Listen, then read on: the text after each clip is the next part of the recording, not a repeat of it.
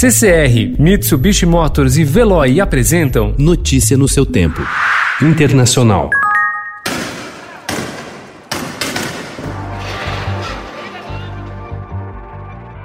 Após meses de uma trégua forçada pela Covid-19, a polícia de Hong Kong disparou ontem gás lacrimogênio e usou um canhão de água para dispersar a multidão que protestava contra a implementação por parte de Pequim de uma lei de segurança nacional sobre o território. Mais de 100 pessoas foram presas no ato que marcou um retorno às manifestações que tomaram a cidade no ano passado.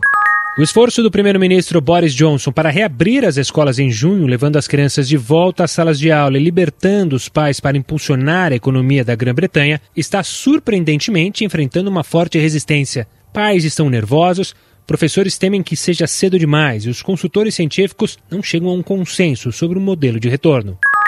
O primeiro de cinco navios iranianos enviados à Venezuela com combustível e produtos petroleiros entrou no sábado no território marítimo sob jurisdição da Venezuela, em meio a uma escalada de tensões com os Estados Unidos. O governo iraniano havia alertado nos dias anteriores que haveria consequências caso os americanos impedissem a chegada dos navios.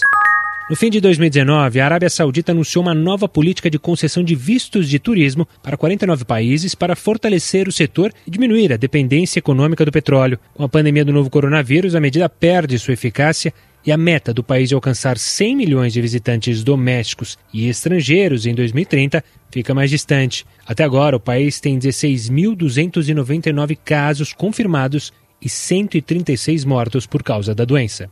Notícia no seu tempo. Oferecimento CCR e Mitsubishi Motors. Apoio Veloy. Fique em casa. Passe sem filas com o Veloy depois.